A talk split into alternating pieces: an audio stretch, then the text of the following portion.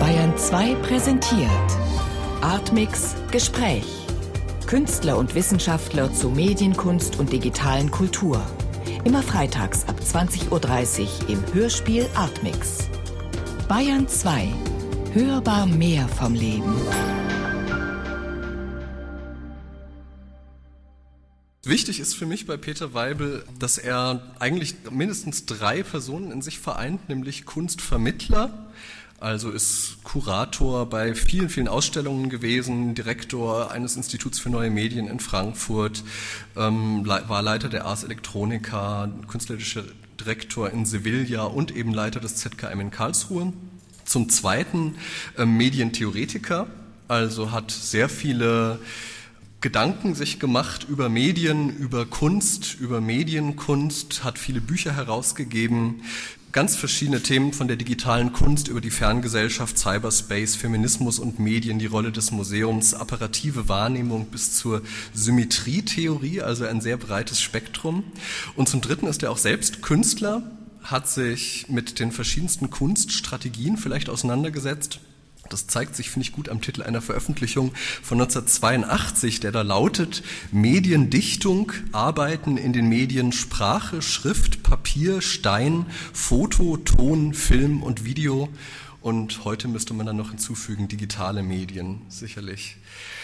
Jetzt würde mich mal, bevor wir dann direkt zur Destruktionskunst kommen, die man ja, finde ich, auch gut so als Strategie fassen kann tatsächlich, interessieren, diese drei verschiedenen Tätigkeiten. Sind das denn ähnliche Strategien, die die erfordern? Oh, Sie wollen sehr private Sachen wissen. Also, ich bin ja nicht freiwillig sozusagen zum Vermittler geworden oder Theoretiker, mhm. sondern einfach, weil ein Mangel gewesen ist. Ne?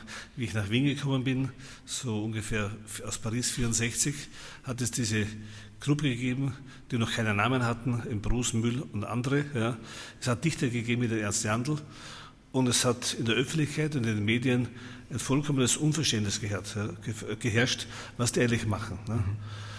Und dann, wenn ich dann diese Lesung gehört habe, dann sind da Leute aufgestanden und haben sich beschwert ja, oder und haben geschimpft und bei Aktionen, die ohnehin immer nur vor zehn Leuten stattgefunden haben, trotz vieler Bitten, also wenn der Müller und der Bruce was gemacht haben oder nicht, sind sie ja durch die Kaffeehäuser gezogen und gesagt, bitte komme heute Abend, heute Abend mache ich eine Aktion. Es ist trotzdem keiner gekommen. Aber wenn sie darüber gesprochen haben, wo sie es nicht gesehen haben, hat einfach das Vokabular gefehlt. Ja. Und so, dass ich gezwungenermaßen angefangen habe, mich zu diesen Aktionen zu äußern. Ja. Und da haben sie dann einfach die Leute umgeredet haben gesagt, was ist denn da für ein komischer Mensch, der kann dazu was Theoretisches äußern. Ne? Und dann haben die mich gebeten, ich soll das niederschreiben. Ne? Dann habe ich es niedergeschrieben, dann ist es, ist es nicht publiziert, weil es so schwierig war. Ne? Aber die Leute haben gemerkt, hier ist jemand, der wohnt, der ist zwar zehn Jahre jünger, aber nachdem ich in Paris gewesen bin und Zeit hatte, viel zu lernen und zu lesen, äh, und das, damals war es schon so in Paris, dass man 63er schon Levi Strauss und solche Sachen auf Französisch lesen konnte oder auch schon Yves Klein und solche Sachen kannte, was in Österreich nicht der Fall war. Und man konnte dann sagen, aha, da verwendet jemand wie Yves Klein die nackten Frauen als Pinsel, jetzt verwendet der Bruce seinen eigenen Körper als Pinsel. Ne? Oder der Müll treibt dieses Spiel mit von Yves Klein weiter. Also man konnte das Sachen Parallelen bilden. Parallel bilden, ja. Und so mhm. bin ich gezwungenermaßen hineingedrängt worden, äh, dass ich also theoretisch mich zu diesen ganzen Dingen äußere. Ne? Also das heißt, Jandl damals, man muss bedenken, wir verdanken die Einladung nach London, verdanken wir Jandl. Ne? Bob Cobbing, den, den, Namen haben Sie gelesen, der hat, den, der hat gehabt Better Books, der war selbst ein konkreter Poet. Und 65 war eine gigantische Lesung in London mit äh, den ganzen Beat-Poeten und da war der Jandl dabei. Und das war ein riesiger Erfolg. Der Peter Watson, der später berühmte Filmregisseur, hat das Ganze verfilmt. Und, äh, und dann hat man den Jandler gefragt, ob es noch mehr solche Leute gibt, Wien. Und dann hat er gesagt, ja, es gibt noch einige, da hat er darauf hingewiesen, auf Mühl, Nietzsche, Bruce und, und, und Kren und mich. Ja. Solche Verrückten. Ja, ja, und da haben sie mir eingeladen worden. Ja. Aha, aha. Also das heißt, und damals war es so, der Jandl war damals nur also im Ausland bekannt, in Österreich und in Deutschland hat er noch kein Buch gemacht. Der Jandl hatte ungefähr ungefähr acht Jahre Ablehnung hinter sich, das war ein Aktenordner so dick mit Schreiben von Verlagen, wieso sie seine Bücher, seine, seine Gedichte nicht publizieren. Ne? Und Drum, und ich war der Einzige, der hat, wenn er dann eine Lesung gemacht hat, die Amerika, musste ich dann hingehen und das einleiten oder ableiten. Ja. Und dann habe ich das auch dann irgendwann einmal, äh, nachdem er dann publiziert hatte, konnte ich diese frühen Reden zu seinen Texten dann publizieren. Mhm, mhm, Immer noch von der Vorwort vom Herausgeber, dass das Blödsinn ist, aber nachdem es schon das jetzt gibt, muss man das publizieren. Ich muss auch erzählen, was interessant war. Sie sehen auch hier in London, wir waren ja im Afrika Center. Das ja. war ja keine qualifizierte Institution. Ja. Das, natürlich ist es heute eine legendäre Veranstaltung, aber damals war das ja nicht so, dass, dass das IC, Institute of Contemporary Art, irgendeine angesehene Institution das genommen hätte. Ne? Wir sind gewissermaßen, stellen Sie sich vor, wir würden diese Ausstellung hier machen im Afrika Center. Ne? Ja. Das wäre statt dieser Studentenbude. Ja? Einfach ein ja? Raum bei Covent Garden richtig, in der Nähe. Genau. Und wir waren, und die Bedingungen waren ja so, die hatten ja auch kein Geld. Wir haben geschlafen, also Nietzsche und ich haben geschlafen in einem Doppelbett von einer Familie, ja, die dann auf die Couch gezogen ist, sozusagen. Ne? Also die Künstler haben alle privat gewohnt, die Reise mussten sich selbst bezahlen. Ich habe damals in Köln gearbeitet, im Fließband, und konnte in Hostel an dem Auto des berühmten Zahnarztes, Ensemblers Sohn, konnten wir gemeinsam mit seinem Auto nach London fahren. Mhm dann vorher hatten wir aber, der Bruce und ich haben vorher eingereicht, also bei der Gemeinde Wien für den Reisekostenzuschuss. Wir waren naiverweise der Ansicht, wir sind Künstler. Jetzt sind wir da hingegangen zur Gemeinde Wien, zum Kulturreferenten der Gemeinde Wien. Der ist ungefähr so weit von der Wirklichkeit entfernt wie der heutige Kultur, Kulturreferent in München. Ja? Ja? Und der hat uns angeschaut, ja? Und hat gesagt, ob wir bei Trost sind, zu glauben, wir seien Künstler. Er würde uns ja einen Reisekostenzuschuss geben, wenn wir Künstler wären. Ja, wir sind aber keine. Er hat wirklich gesagt, wir sind ja eher, das kann es gar nicht glauben, eher Massenmörder. Ja, eher Massenmörder. Hat er gesagt, als Künstler. Ja. habe ich da gesagt, als bescheidener Theoretiker habe ich gesagt, wissen Sie, ich kann das aber ableiten, dass wir Künstler sind. Er hat gesagt, na, was möchtest du ableiten? Gesagt, na, ich gehe ganz bescheiden. Wir können nachweisen, also ich kann nachweisen, wir kommen von Klimt und Schiele und Kokoschka. Ja. Und hat der gesagt, 66, das ist ja das Problem, das waren ja auch keine Künstler. Mhm. 66 noch in Wien. Ja, ja, ja. Dadurch war es auch möglich, damals ja diese Arbeit von Klimt und Schiele in der Herr Leopold, der, der Augenarzt, der heute die berühmte Sammlung hat, für 100 Schilling zu kaufen, ja, in, bei Auktionen, weil es wirklich keiner wollte. Ja. Also die Umstände waren also sehr, sehr schwierig, dass wir da hingekommen Das sind, ist ja, vielleicht auch wichtig, sich das vorzustellen, dass dieses Dyers, dieses Symposium, alles eigentlich unbekannte Leute damals Private waren. Initiative. Ja. Mhm. Also keineswegs irgendwie Künstler, Stars, die sich mal zusammenschließen und sich treffen, sondern eben wirklich Leute, die eigentlich kein Geld hatten. Ich glaube, Al Hansen aus Amerika zum Beispiel konnte gar nicht wirklich anreisen, weil er halt überhaupt kein Geld hatte und genau. Mich interessiert noch mal einen Schritt zurück. Wenn wir sagen, Destruktionskunst ist eine Strategie, wann sind Sie denn zum ersten Mal mit dieser Möglichkeit der Destruktion also in Kunstkontext in Berührung gekommen? Das war im Avantgarde-Film. Der Avantgarde-Film hatte schon, also indem er auf, die, auf das Celluloid gekratzt hat, ja, ja, äh, war das ja schon, also der Avantgarde-Film war in dieser Zeit sehr stark materialgebunden, Materialdestruktion, ja, und deswegen ist ja auch der Begriff Aktionismus entstanden, der, den ich herleiten konnte. Es hat bei Schwitters gegeben den Begriff Materialkunst, Materialbild, Materialmalerei. Ja. Mhm. Und dann habe ich gesehen, na gut, was der Müll und der Nietzsche macht, das ist Materialaktion. Sie haben bestimmte malerische Materialien und da braucht man nur das Wort Mal weglassen, da kommt daraus Aktion und dann das Wort Aktionismus. Ne? Das heißt, aber diese Techniken waren ja schon, ja, ja, die hat auch Jürgen Klaus in seinen Büchern seiner Zeit schon beschrieben, ja, waren ja schon Destruktion, also Destruktion der Leinwand, ja, oder Destruktion eben der Materialien, die man nicht einsetzt zur Repräsentation von Wirklichkeit, sondern der Eigenwert des Materials spielt eine Rolle und dann wird das Material selbst zerstört. Das war schon ein ausgereifter Diskurs, eben schon zwischen 60 und 63. Darum ist es also schön zu sehen, wenn, wenn eben 61 eben Metzger diese Autodestruktion macht, ja, das ist ja nicht eine Einzelleistung, ja, die in der Himmel gefallen wäre, sondern die war schon im Höhepunkt eines Diskurses. Ja. Die, die Autodestruktion war schon eine Debatte eben in Mailand um 59. Ja. Das ist ja auch vielleicht eine wichtige Unterscheidung nochmal, die macht auch Justin Hoffmann in seinem Buch, dass Destruktionskunst halt nicht meint Zerstörung von Kunst, ja also Kunstattentate oder Ikonoklasmus, sondern eben Zerstörung zum Zwecke der Kunst sozusagen. Wie hat sich das dann denn in Ihrem eigenen Werk geäußert? Sie kamen ja eben eigentlich so aus der Richtung Dichtung, Aktionspoesie. Wie kommt man da zur also, Zerstörung? Was, was man hier gesehen hat, das Verbindende, ja, aber nicht diskutierte, ja, war die Herkunft von Gustav Metzger, ja, ebenso dann, dass als Jude in seinen ganzen Aktivitäten eigentlich gegen den Faschismus gearbeitet hat. Ja. Aber viele Künstler, die waren eher selbstreflexiv, im, im, also in der intrinsischen Welt des Materials und haben sich Überlegungen ja, so von, von der also sozialer Gewalt ja, ja, oder sozialer Institution nicht in die Werke hineingelassen. Ja, was mich sozusagen mit Metzger damals nur, ich war halt einfach mit Abstand der Jüngste, dadurch war es schwierig ja, zu kommunizieren, weil es war auch in diesen Künstlerkreisen ein sehr starker Konkurrenzkampf. Ja, ja. Man hat um jedes Wort gerungen, um jede Sekunde, da man auftreten durfte. Man hat gesagt, das aus der 10 Minuten Zeit und das musste aufhören. Ne? Wenn man versucht hat, länger zu reden, ist man gewissermaßen von der Bühne gestoßen worden. Ja, ja.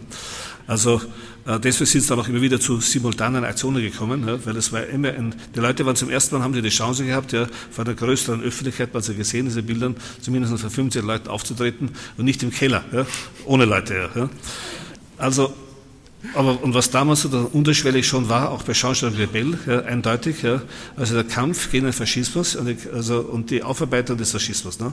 Also insofern hat das destruktive Element sich sehr stark abgeleitet ja, aus dieser Auseinandersetzung. Es war aber kein tragendes Thema, es war ein unterschiedliches Thema, was einige Leute verbunden hat, ja, eben Jean-Jacques Rebell, Gustav Metzger und mich, die dieses Thema behandelt haben. Ne? Ich habe damals ja einen Avantgarde-Film gezeigt zu mir und dann in meinem Vortrag ja, im, äh, über die nicht affirmative Kunst, eben ein Begriff, der von Marcuse abgeleitet ist. Also seine These war ja, dass ja die Kunst nur affirmativ ist. Und ich wollte ihm zeigen, dass es auch nicht affirmative Kunst gibt.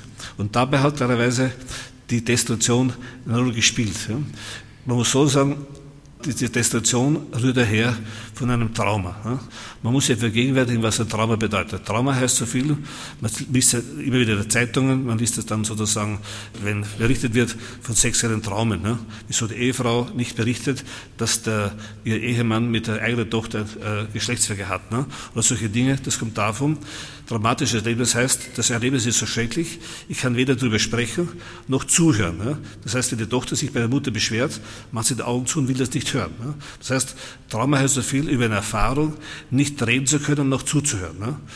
Und gerade das ist halt passiert mit dem Holocaust, mit dem, äh, mit dem Zweiten Weltkrieg und mit dem, äh, mit dem Faschismus. Eine Erfahrung, die dramatisch Jahrzehnte nachgewirkt hat. Ne?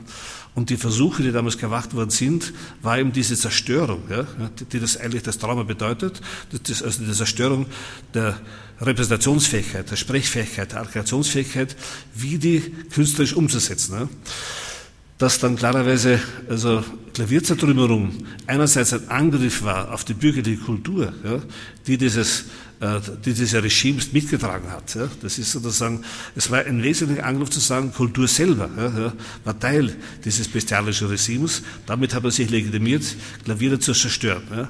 Aber gleichzeitig war man selbst ein Barbar. Man hat ja eben auch Instrumente zerstört. Man hat auch Bücher verbrannt. Schon Lesem hat verbrannte Bücher äh, damals eben ausgestellt äh, auf, auf Leinwänden. Ne? Also es war zwar gedacht als Erinnerung ja, an die Verbrennung der Bücher in Deutschland. Mhm. Insofern war die Erinnerung, diese war ein Protest, aber gleichzeitig hat er auch Bücher zerstört. Ja? Das heißt, auch diese Kunst hat sich von der Trauma nicht wirklich befreit. Ja? Es ist gewissermaßen das Störung fortgesetzt.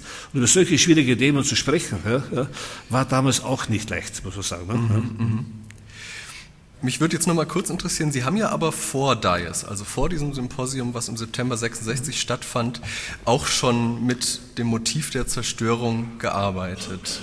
Was war das, was Sie selbst interessiert hat daran? Und was war das für eine, können Sie zum Beispiel mal ein Beispiel für eine Aktion nennen, wo Sie selbst... Na gut, also ich habe angefangen als Dichter und klarerweise fängt man zuerst mal an, ja, äh, die Buchstabenketten zu zerstören. Ja. Also die Ordnung der Sätze, die Abstände zwischen den Buchstaben. Ja. Also das, was man nennt paar Ärger. Ne? Also es gibt ja eine Hierarchie, auch in der Sprache, das, das sieht man schon in der Schreibmaschine, ja? sind so die Buchstaben so geordnet, dass das E in der Mitte ist, weil man das E ist der häufigste Buchstabe, der getippt wird. Ja? Und dann gibt es am Rand ja, sozusagen eben die paar Ärger, das sind die Satzzeichen und Buchstaben, die nicht so verwendet werden. Ne? Und da kann man schon überlegen, ja, wieso soll ich jetzt diese Hierarchie, ich bin ja eigentlich als junger Student, äh, gegen die Hierarchie. Ja. Also muss ich damit anfangen, auf der Maschine selber ja, die Hierarchie zu zerstören und die Nebenzeichen zu bevorzugen statt der Hauptzeichen. Das Alphabet von A bis Z sind die Hauptzeichen. Also habe ich gesagt, mache ich Gedichte mit den Nebenzeichen, mit Beistrich, mit Punkt und, und oder ich akzeptiere mehr diese Nebenzeichen und die Leerstellen als wie die Buchstaben selber. So hat das gewissermaßen angefangen als Zerstörung einer Hierarchie in den Zeichenketten selber. Dann habe ich gesehen, aha, das Ganze ist auch noch auf dem Papier und dann kommt klarerweise, ist die Maschine, und da kommt dann die nächste Phase, dass ich versuche, diese Semantik runterzudrücken auf die Pragmatik und zu sagen, okay, die Maschine, die die Hierarchie erzeugt, die muss ich auch zerstören. Also im Grunde war die Zerstörung, Zerstörung der Hierarchie, die sich in der Maschine selbst abbildet. Also kann ich sagen, statt eines flammenden Gedichtes, wo ich da schreibe, oh du edle Flamme, äh, rette das Herz der Revolution, lasse ich das Papier selber brennen. Und da konnte ich eine Maschine hinstellen und habe das Papier dann verbrennen lassen. Oder, also Aktion war, das war dann plötzlich eine dichterische Aktion. Oder ich habe gesagt, ich, kann ja nicht blind schreiben, ja, also ich kann, also damals noch weniger wie heute, ja, heute geht es schon besser, ja, aber konnte ich, habe ich mir die Augen verbunden, öffentlich, ja, und habe da kein Dicht vorgelesen und habe dann blind geschrieben, was, also was ich versucht habe herauszufinden, und dann habe ich dieses Gedicht vorgelesen. Ja. Das war klarerweise auch schon ein zerstörerischer Akt mit der Maschine.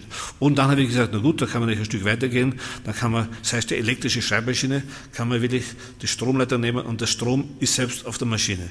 Dann war die Frage, wer möchte hier schreiben? Ja? Ja? Natürlich schon mit der Warnung, dass er dabei sterben kann. Ne? Ja? Aber das ist auch genau der Fall, wenn jemand einen, einen politischen Text schreibt, sozusagen als Dissident in Russland, stirbt auch tatsächlich sozusagen. Ne? Ja? Also so habe ich versucht, eben ideologische Gründe, äh, die ich, also ideologische Ideologien, die ich angegriffen habe, auf die Maschine zu bringen. Ne? Also, und so habe ich dann mit, angefangen mit die Maschinen äh, nicht wirklich sozusagen zu hacken und zu zerstören, sondern das, was, auf, was die Maschine macht, ja, auf der Maschine selbst zurückzuübertragen, in der Hoffnung, dass man dann besser erkennt. Ja. Also ich habe gewissermaßen an die Buchstabenketten auf Papier nicht mehr geglaubt. Ja. Also einer meiner frühesten Beispiele war, dass ich gesagt habe, das in die Hand nehmen ja, von einem Papier, vom Buch ja, und das Umdrehen ist schon ein Akt. Ja. Und Sie wissen das selber, Sie können sich dabei gelegentlich verletzen. Papierseiten können so scharf sein, dass Sie einen kleinen Schnitt haben. Ne? Dann habe ich gesagt, okay, das, das, das Blätter, Umblättern selbst ist schon ein poetischer Akt, nicht das Lesen des Gedichtes. Da habe ich da eine Zeichnung gemacht, bitte hier beim Umblättern verletzen. Ne? Und so sozusagen sind ist, das war da ungefähr 64, ja, ist das entstanden eben, also dass er gesagt hat, aha, beim Umblättern wird der eigene Körper verletzt oder sein. Also es ist schon, also ich habe dann immer gesprochen von Danger Art, ja, von einer Kunst, die gefährlich ist, der sie benutzt. Das habe ich dann ausgedehnt in der Carissa Stephan, dass ich dann gesagt habe, betreten auf eigene Gefahr, das war dann 66, ja, und wenn jemand reingegangen ist, dann ist die Decke runtergefallen, eine Wolldecke. Ja, ja. Klarerweise hat dann der Stefan gesagt, das ist eine schöne Idee, ja, aber das tun wir das Zeichnen ausstellen, wir machen das nicht wirklich. Mhm. Also konnte ich nur die Zeichnen ausstellen. Mhm, mhm. Also Sie haben quasi Hierarchien, die man normalerweise akzeptiert, zum Beispiel in der Sprache. Die man gar nicht sieht, ja, mhm. denen man blind folgt. Und auch Gewalten, die ausgeübt genau, werden, genau. ohne dass man sich ihrer bewusst wird, versucht deutlich zu machen. Das war, bin dann in diese Prozessfälle gekommen, ja, durch meine Kunst. Ja. Ich sage immer, ich hatte das Seskia in Wien wenige Leser, aber das waren sehr treue Leser. Nämlich zwei Staatsanwälte und sechs Polizisten. Ja. Die haben alles gelesen, was ich gemacht habe. Ne? Und haben mich immer vorgeladen. Ja. Dadurch hatte ich eine enorme Prozesserfahrung und dadurch habe ich immer, und ich habe auch die Prozesse immer gewonnen. Ne? Ja, ja. Und dann ist es so gewesen, dass es mich gewundert hat, wenn ein Richter etwas spricht, das sind dann physikalisch gesprochen nur Schallwellen. Ne? Der macht den Mund auf ja, und da kommen Schallwellen heraus, ja, oder das sind Wörter, aber die führen dann dazu, dass jemand für Jahrzehnte eingesperrt wird. Also wie kann es sein, dass Worte ja, solch eine soziale Wirkung haben? Ne? Hier sieht man die Gewalt der Sprache. Ne? Und das ist etwas, was mich sehr beschäftigt hat, ja, äh, weil die ganze Geschichte nichts anderes ist als wie Gesetze, das sind gedruckte oder gesprochene Worte. Und die Gewalt des Gesetzes ist eigentlich die Gewalt der Sprache selber. Ja? Und wie kann man diese Gewalt sichtbar machen? Ja? Und das hat dazu geführt, dass ich versucht habe, eben die Medien dieser Gewalt selbst zu destruieren. Also es war nicht so sehr die Destruktion. Und das war das, und das, war das auch, was mich mit Metzger verbunden hat. Ja? Mehr, viel mehr als mit den anderen, die dort aufgetreten sind. Wie, wie war denn da Ihre Position innerhalb der Wiener quasi? Wenn Sie das so beschreiben, dann hört sich das ja doch nach einem sehr anderen Ziel an, als das vielleicht Leute wie Nietzsche oder Bruce hatten. Also, wenn man genau hinschaut, habe ich über, über Nietzsche nie geschrieben. Weil äh, Nietzsche war mir schon immer zu katholisch. Und wenn man auch genau hinschaut, es gibt einen berühmten Text von Oswald Wiener, ja, dem äh, Heros der Wiener Gruppe, und der hat einen, als Freundschaft einen Text gemacht zu, zu, zu der ersten deutschen Publikation im, im März Verlag über Nietzsche, und der ist im Konjunktiv geschrieben. Ja. Also er hat auch nicht das war alles im Konjunktiv. Es sei, es möge, es könne und so weiter. Ne? Also Nietzsche war schon damals sozusagen ja, er war unterstützt, weil er halt provoziert hat und Skandale gemacht hat. Und wenn so eine kleine Gruppe ist, äh, es waren vielleicht zehn Leute, wie ich immer sage, zehn Leute gegen sechs Millionen Österreicher, ja, dann wird man klarerweise, wenn wir nur zehn gegen sechs Millionen sind, wird man jeden behalten, der noch dabei ist. Ne? Ja. Aber innerhalb der Gruppe waren schon extreme Spannungen, extreme Spannungen. Ne? Das war zum Beispiel so, wie wir dann die, geplant haben, die Universitätsaktion, also Oswald Wiener und ich, das war äh, 68, die berühmte äh, Kunstrevolution-Aktion, war von vornherein klar, dass niemand von uns den Namen Nietzsche erwähnen wird. Ja. Das, war, das ist auch nie erwähnt worden. Ja. Es war klar, dass der Mühl und der Brust dabei sind, ja. aber ich, und damals hat der Schwarzkugler noch gelebt, habe ich gewagt, den Namen Schwarzkugler zu erwähnen, vielleicht sollten wir den Rudi einladen. Dann ist der Bruce aufgestanden, hat gesagt, also so eine Frechheit, ja, so eine schlechte Künstler einzuladen, führt dazu, dass er zurücktritt. Ja, ja. Er will da gar nicht mitmachen. Da habe ich eine Woche gebraucht, den Bruce wieder zu überreden. Also, dass ich, ich habe mit den Schwarzwald gar nicht gesprochen, ich habe ich nur erwähnt. Ja? Also, ich, habe, ich bitte dich wieder zurückzukommen. Ne? Mhm. Also, die Spannung der Gruppe war ziemlich enorm. Ne? Und klarerweise hat man es dann, wenn man mit zehn Jahren der Jüngste ist, hat man es nicht einfach. Ja? Ne? Wie war denn das, also eben diese Proposals on Non-Affirmative Art, die Sie vorgetragen haben bei dem DICE mhm. ähm, Festival, bei dem Symposium, da hat Ihnen ja Otto Mühl geholfen. Wie, wie kann man sich das vorstellen? Also, ich wollte eben damals auch zeigen, es, war eigentlich so, dass ich bei dem Vortrag selber schon wollte, dass er mich äh, eben um die Gewalt der Sprache zu zeigen, ja, äh, dass er mich wer das Vortrag schlägt. Ja. Aber damals, 66, war rohe direkte Gewalt, also Direktation, da war man noch theoretisch so weit, hat der Müll abgelehnt. Ja. Er hat dann aber gesagt, Sie haben es gesehen, er wird mich bandagieren. Ja. Er wird mich einbinden, sodass ich nicht besprechen kann. Ja. Er wird mich mit Klopapier, mit Müllpapier einwickeln und alles zu ist wie eine Mumie. Also gewissermaßen ein Beckerscher Akt. Becker war damals eine wichtige Figur für uns, für alle Beteiligten. Äh, also das, weil Günter Bruce dann öffentlich defiziert hat und uriniert hat, hat zwei Jahre Diskussion, betraf, zwei Jahre Diskussion bedurft. Ja, und der Hauptbeziehungspunkt war neben Atto, ja, immer auch Beckett, ja, dass man gesagt hat, wie können wir ein Stück weit Beckett hinausgehen, ja, um ihm quasi die Notdurft der menschlichen Existenz noch deutlicher darzustellen. Die Kreatürlichkeit. Ja, und solche Dinge. Ne? Mhm. Aber 66 war das noch nicht so weit, sodass der, der Mühl sich geweigert hat, mich, mich echt äh, körperlich, physisch zu traktieren. Das ist es geschehen mit diesem Papier. Ja? Und Sie haben dann aber auch bei anderen Aktionen wiederum mitgemacht, zum Beispiel 10 Rounds for Cassius Clay. Das war so da eine ich, Da habe ich, der Schiedsrichter, hab ich der Schiedsrichter gespielt, habe gesagt, wann Stopp ist und wann wieder angefangen wird. Also das waren diese zehn Runden. Ja. Können Sie mal kurz beschreiben, wie kann man sich das vorstellen? Äh, das war, es war schwierig, eine Frau zu finden, die mitmacht, ja. also eine, bei einer Materialaktion. Normalerweise waren das nackte Frauen, die halt dann Mühle mit diversen Materialien aus der Küche, hauptsächlich aus der Malküche und aus der Kochküche, äh, sozusagen äh, bewirft und beschüttet und besprüht. Und dann hat man, ist eine Frau gefunden worden, selbst eine amerikanische Künstlerin, die hat aber, äh, die war nur oben ohne, sozusagen, die hat sich geweigert, ganz auszuziehen, was wir dann klarerweise akzeptiert haben. Und dann haben die einen Kreis gebildet, Mühl und Bruce, ja, und haben eben sozusagen, es gibt eine gewisse Partitur, ja, und haben dann nach der Partitur sozusagen diese, also zu dritt sich gegenseitig eben den, dem Material der Schlammschlacht, sie war noch sehr faschistisch, äh, ausgesetzt. Ne? Aber klarerweise geht irgendwann einmal sozusagen, erschöpft er das sehr schnell in Routinebewegungen. Ja. Das musst du immer dann einen Moment finden, sagen, jetzt ist Stopp, ja, weil sonst äh, machen sie immer das Gleiche. Ja. Das sind Rituale der Wiederholung. Ne. Und wenn man dann das unterbrochen hat, dann konnten sie eine Minute wieder aus diesem Kreis austreten, kurz eine Minute nachdenken, was können sie Neues machen und dann wieder von vorne anfangen. Ne.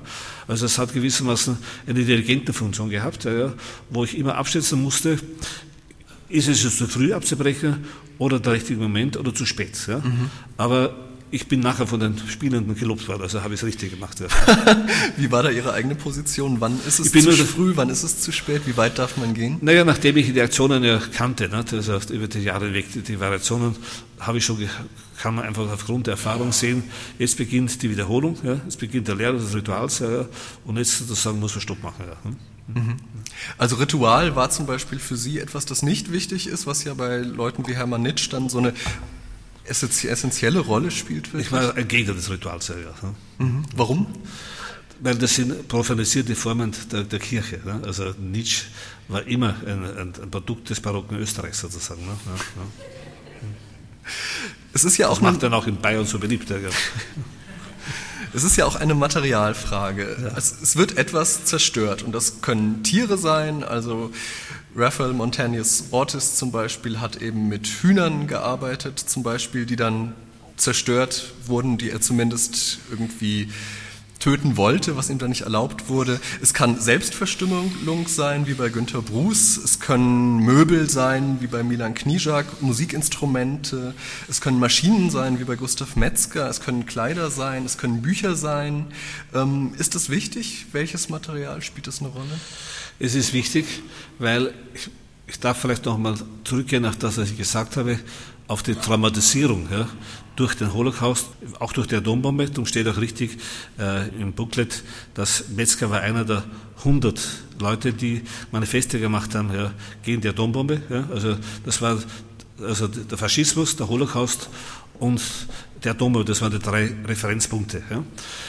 Da muss man etwas in Erinnerung rufen, was in den Kunstgeschichtsbüchern nicht steht.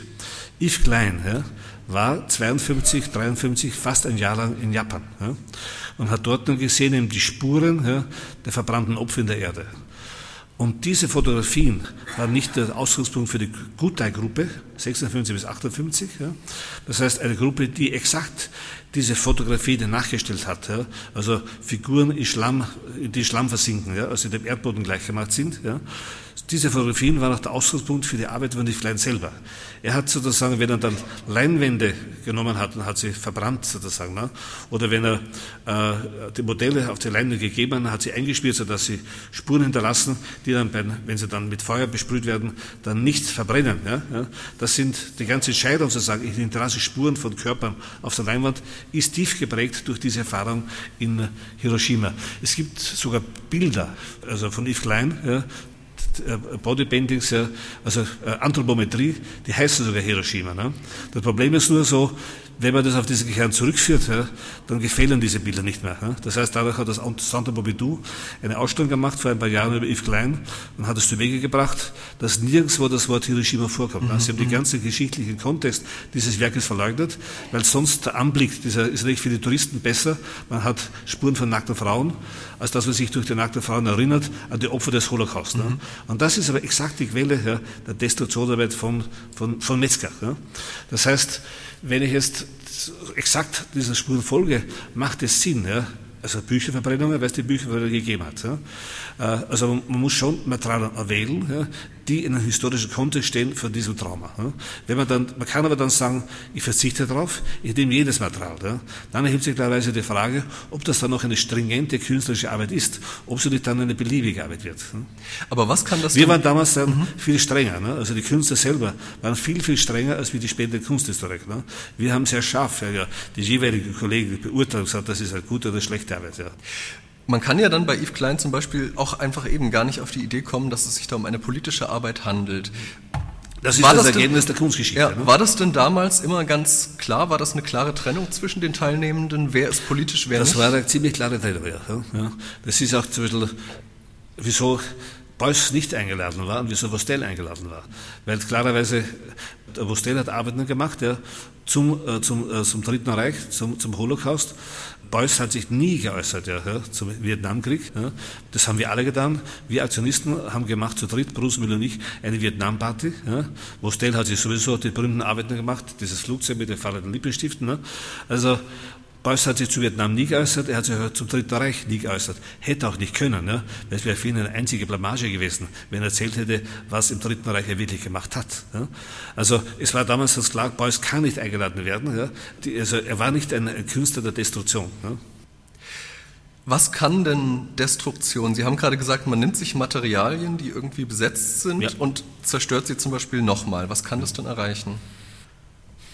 Es kann, glaube ich, dazu führen, dass der Zustand des, des gewissermaßen bewusstlosen Tabus ja, der Traumatisierung aufgebrochen wird. Eine Gesellschaft, ja, die Tabus und Traumas duldet, ja, setzt ununterbrochen Gewalt fort. Ja.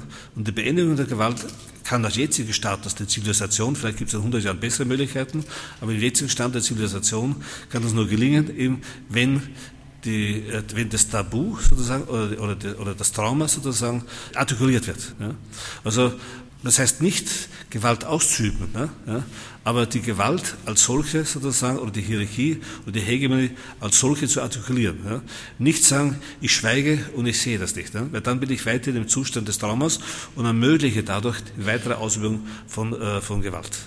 Aber wie weit ist die Frage, die natürlich sofort kommen muss, darf ich dabei gehen? Also Sie haben selbst zum Beispiel ja auch bei, bei Performances so Drahtballen ins Publikum geworfen. Sie haben später auch ähm, Anfang der 70er Jahre bei der Arbeit TV Tod 1 haben Sie Fische gefilmt, die, also die Frage ist immer zum Beispiel, darf man eben Tiere umbringen?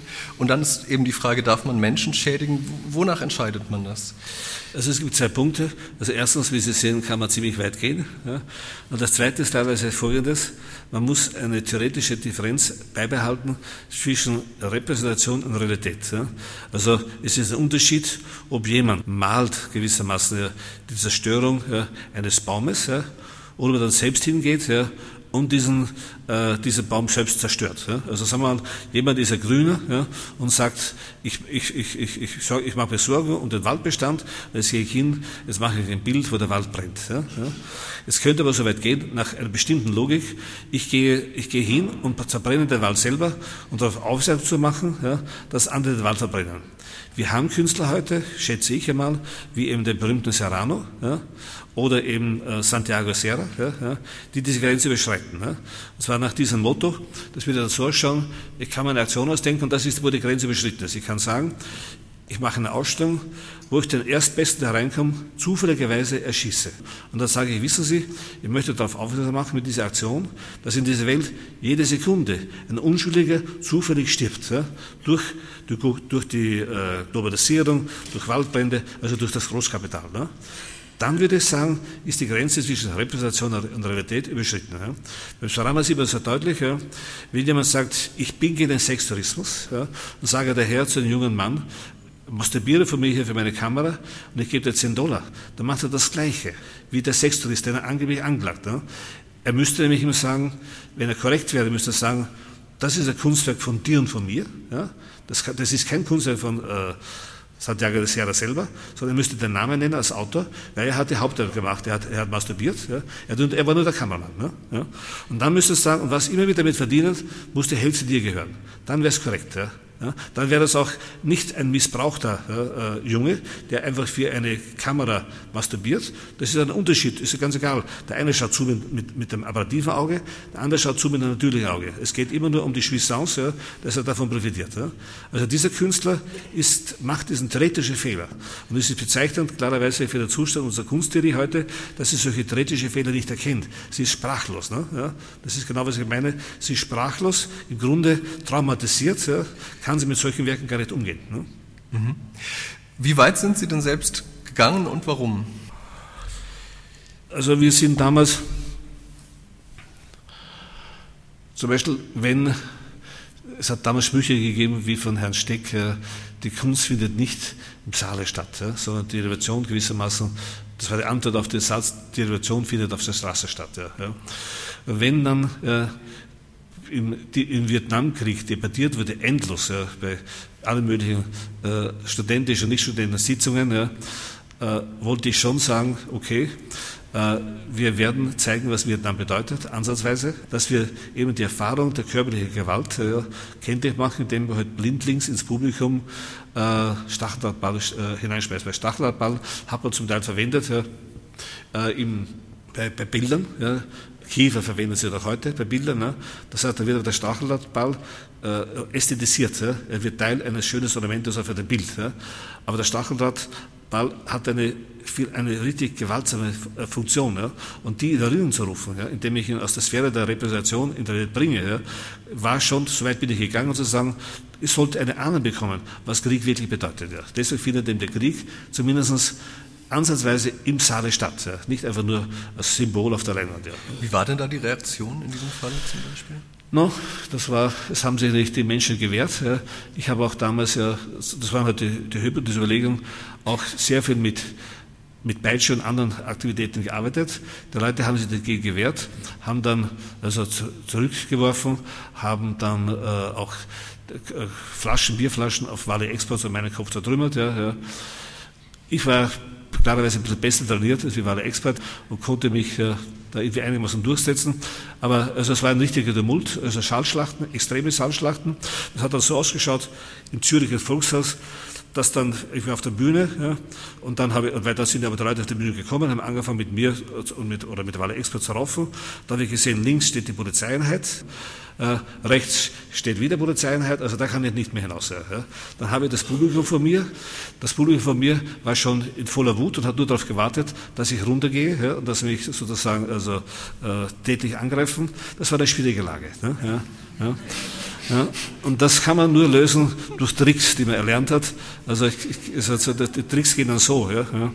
Also stellen Sie sich vor, Sie sind auf einer Tanzfläche ja, und da haben Sie einen Freund ja, und der fängt eine Schlägerei an mit einem anderen. Ne, ja, und der Schläger ist viel stärker wie Sie. Ne, und dann wäre es jetzt sinnlos, wenn ich jetzt hingehe und ich hatte eine, eine sehr unangenehme Kindheit. Ja? Also sehr dadurch kannte ich solche Tricks, wie das geht. Ja? Und wenn ich jetzt hingehe, sage zu dem Größeren, sage, du hör auf damit, das ist ein Freund zu mir, tu dir nicht angreifen, haut er mir selbst nicht in die Goschen. Ne? Aber wenn ich hingehe und ihm den Rücken zeige, ja, ja, obwohl ich der Kleinere bin, ja, ja, den Rücken zeige, dann musst du überlegen, ist der Mann so stark, dass er, sich, dass er wagt, den Rücken zu zeigen, ja, dann tue ich lieber ihm nichts. Oder blöfft er. Ja? Nachdem solche Leute ja, nicht die hellsten Köpfe sind, kommt die Idee, dass ich blöffe, kommt die gar nicht. Sondern er denkt automatisch, wenn der sich traut, mir den Rücken zu zeigen, ja, wo ich eine draufhauen könnte, muss er eine Pistole, ein Messer bei sich haben, also ist greife ich besser nicht an. Mhm. Und solche Tricks lernt man dann, wenn man in Heimen aufwächst, und ich bin in Heimen aufgewachsen, lernt man viele solche Tricks. Und so konnte ich mich gewissermaßen, ich bin dann faktisch halbnackt, barfuß, durch den Saal gegangen, ja. da waren die Leute erschrocken, gesagt, was ist mit dem los, und sind wieder weggegangen. Und ich musste da blöderweise, ohne Witz, halbnackt, also also nur mit der Unterhose und barfuß ins Auto springen ja, ja, und dann möglichst schnell von Zürich über die Grenze nach Österreich kommen. Ja. Ohne Pass, halbnackt. Ja, ja.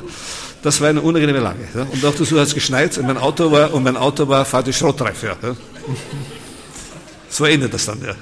Und irgendwann hört man klarerweise damit auf. Wenn man dann irgendwie älter wird, merkt man, man landet entweder in der Psychiatrie oder auf ewigem Gefängnis. Ne? Und da habe ich mir gedacht, ist besser, ich bleibe in der akademischen Welt.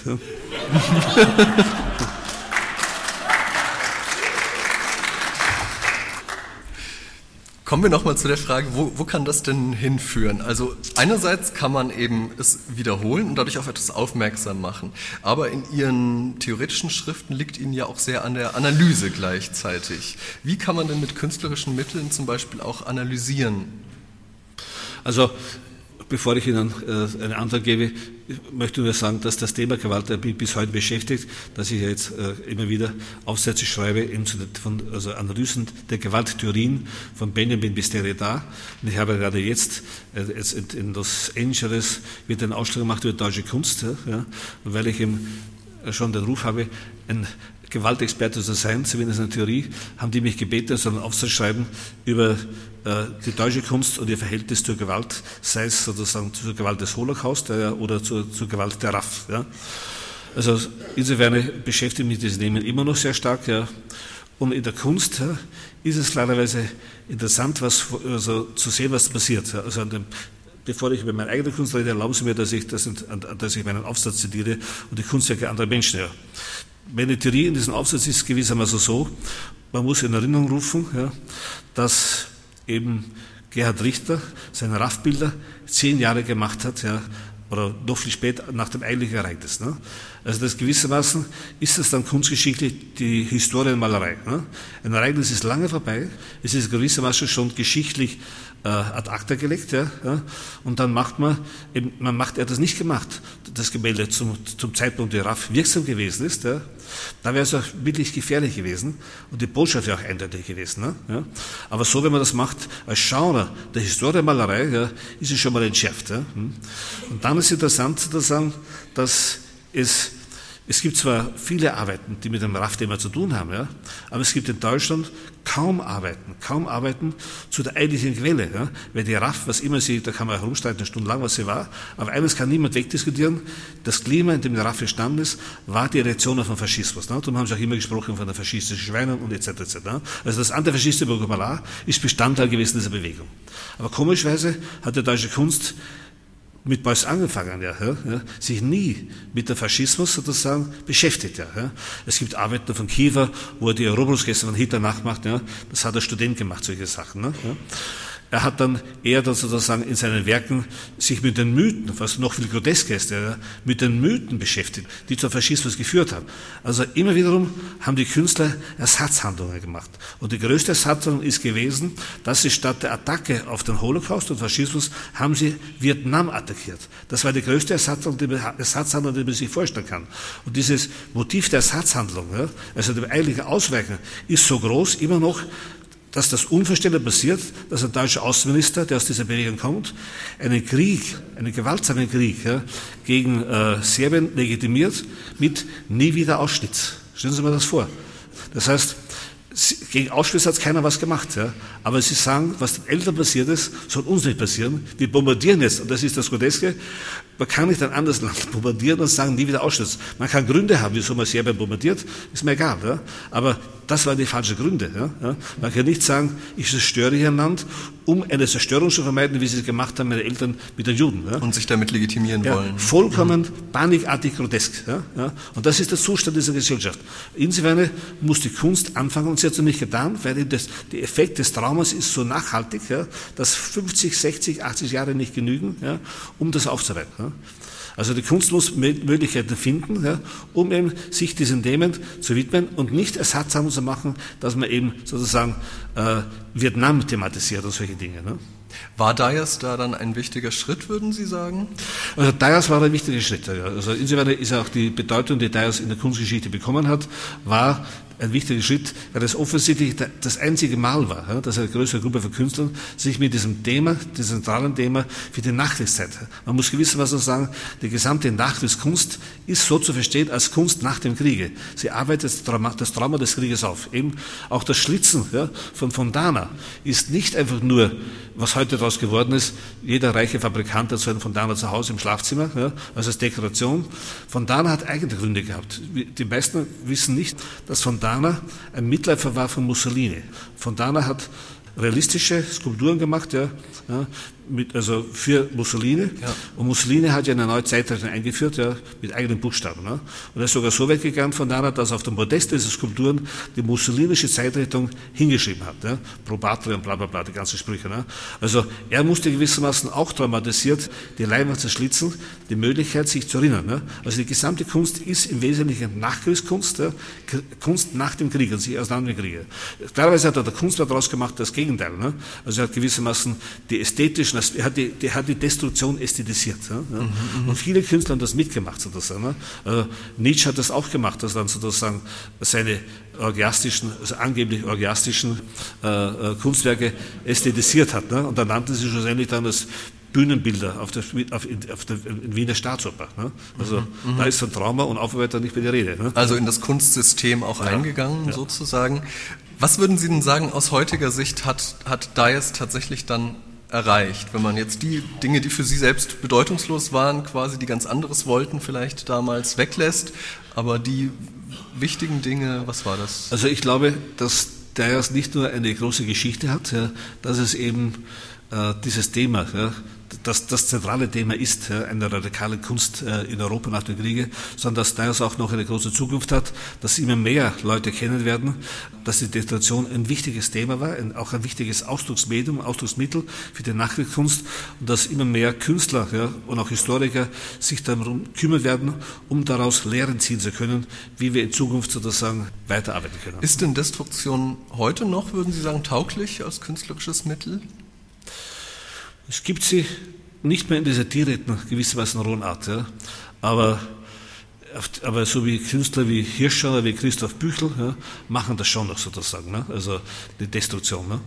Also, also, weil sie eben das berühmte beschädigte Leben, wie das Adorno genannt hat, eben also mit beschädigten Materialien machen mit Kennzeichnungen. Das, also man sieht die Beschädigung, ne? man sieht die Materialien also sie, von den Obdachlosen, ne? Von der Plastiksack bis hin zu den Klebestoffen. Das wird da genommen, ja, daraus wird Skulpturen gebaut. Also mhm.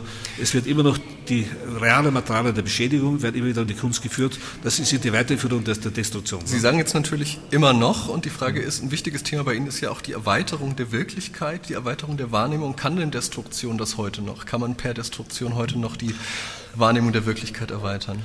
Also das ist ja der andere Zweig, ne? auch in meiner Arbeit ja. Also dass man sagt, die Destruktion ist nicht ausreichend und nicht hinreichend, das künstlerische Mittel. Man muss sich schon davon lösen. Ja? Und die Erweiterung ist für mich der Gegenbegriff. Ne? Also eine Strategie ist die Destruktion thematisieren, in der Weise, wie ich es versucht habe zu erläutern. Aber die andere Strategie ist die Erweiterung selbst, also der erweiterte Kunstbegriff selber, der Erweiterung selber. Ne? Also das, das sind zwei verschiedene, das sind zwei verschiedene die Strategien. nicht quer verbunden sind. Die nicht quer verbunden sind, ja, ja. Die beides nur eines haben, sie drücken das Ungenügen aus und das Unbehagen. Ne? Also beides, also der Mangel. Aber die Erweiterung ist eine andere Strategie als wie die Destruktion. Ne? Und das ist natürlich eine, die ich auch immer bevorzugt habe. Die Erweiterung eben der Wirklichkeit.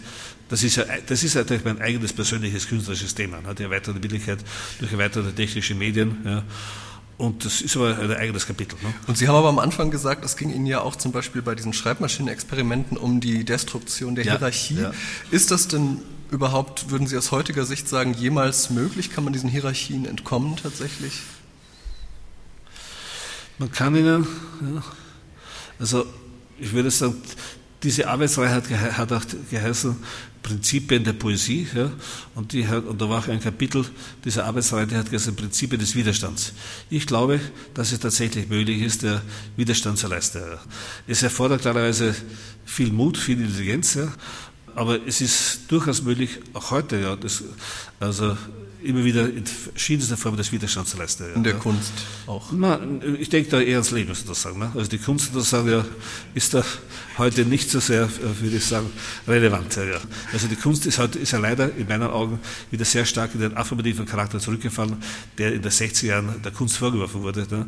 Äh, also ich leiste doch Widerstand, das war halt auch Gegenstand der Diskussion, die ich hatte mit Kluge. Kluger leistet mit seinen DTVD ja, ja, auch Widerstand, indem man noch Inhalte in das öffentliche Fernsehen bringt, ja, die da normalerweise nie und nie mehr bringen würden. Hm? Also das Kunstsystem, würden Sie sagen, dessen Teil Sie ja in gewisser Weise auch sind, schließt das aus? Das Kunstsystem, heute würde ich sagen, fördert das nicht. Ja. Also nicht ausschließen, es, aber es fördert das nicht. Es ist immer noch möglich, ja, äh, dass man solche Sachen. Ich kann Ihnen ein Beispiel geben, wie das funktioniert. Ja. Man, man, zahlt dafür einen hohen Preis, aber man kann den Preis bezahlen, aber man wird nicht vernichtet. Das ist das Gute. Ne? Also wenn ich sage, es gibt das Thema Judentum. Ne? Es gibt Künstlerinnen, die sind aus Deutschland vertrieben worden ja, und die haben großartige Werke geschaffen im Ausland. Ne? Eine heißt Ruth Vollmer, ist gegangen nach Nordamerika, eine heißt Gertrud Goldschmidt, verkürzt G, geht aus Südamerika. Ne? Wenn ich jetzt hergehe, nach dreijähriger Forschung mit einem Team von Frauen ja, und sage, okay, wir arbeiten dieses Werk auf machen die ersten beiden dicken Kataloge. Ja, und die Ruth Vollmer ist eine Frau, die war die wesentliche Lehrmeisterin von Eva Hesse. Und die hat noch seinerzeit in den 60er Jahren, ja, hat noch Robert Smithson, wenn er was geschrieben hat, die Ruth Vollmer erwähnt. Also das war nicht jemand, den keiner gekannt hätte. Ne? Aber es ist dann ab 70 äh, verschwunden. Ne? Wenn ich jetzt hergehe und bringe diese beiden jüdischen Künstlerinnen zurück nach Deutschland und eine Ausstellung mache, kann ich Ihnen garantieren, dass niemand drüber schreibt. Das ist der Preis, den ich bezahle. Der Widerstand ist effektiv Unsichtbarkeit. Ne? Ich mache so eine Ausstellung mit Katalogen auf Englisch. Ja? Und da, sind sogar Texte drinnen von Sir Louis von 1970. Ja? Das sind Texte von Richard Tuttle. Ich biete alles auf, was ich nur kann. Ne? Mhm, ja? Mhm. Aber es nützt nichts. Ja? Das deutsche Kunstsystem interessiert sich nicht für die Kunstvertriebenen Jüdinnen. Ne? Ich habe da keine Kritik. Ne? Mhm. Ich mache oft solche Ausstellungen, äh, wo ich weiß, ich, ich mache sie, weil es wichtig sind, ja, aus scheint zu sein. Und ich weiß genau, es wird niemand darüber schreiben, aber das ist der Preis, mhm. den ich bezahle, diese Unsichtbarkeit. Ja. Aber die Chance, dass wie bei Dias damals, als letzte Frage vielleicht, die Künstler sich irgendwie selbst organisieren, gibt es die heute so? Gibt es nicht heute, ja. der Markt ist zu stark. Also was ich noch sagen wollte, der Unterschied ist der, zu früher, es hat sich schon verbessert. Ja. Weil früher habe ich solche Sachen alleine gemacht, ja, also ohne Unterstützung. Ne? Heute ist der Vorteil der, dass ich Geld vom Staat habe ne? und dass ich ein Team habe ne? und dass man mich nicht entlässt. Ja? Ich bin schon sehr dankbar, dass man zwar diese Ausstellung nicht bespricht, ja, aber dass es ein Grund ist für die Politik, mich rauszuschmeißen. Das ist schon ein großer Fortschritt, ich, mit früher. Vielen Dank an Peter Weibel.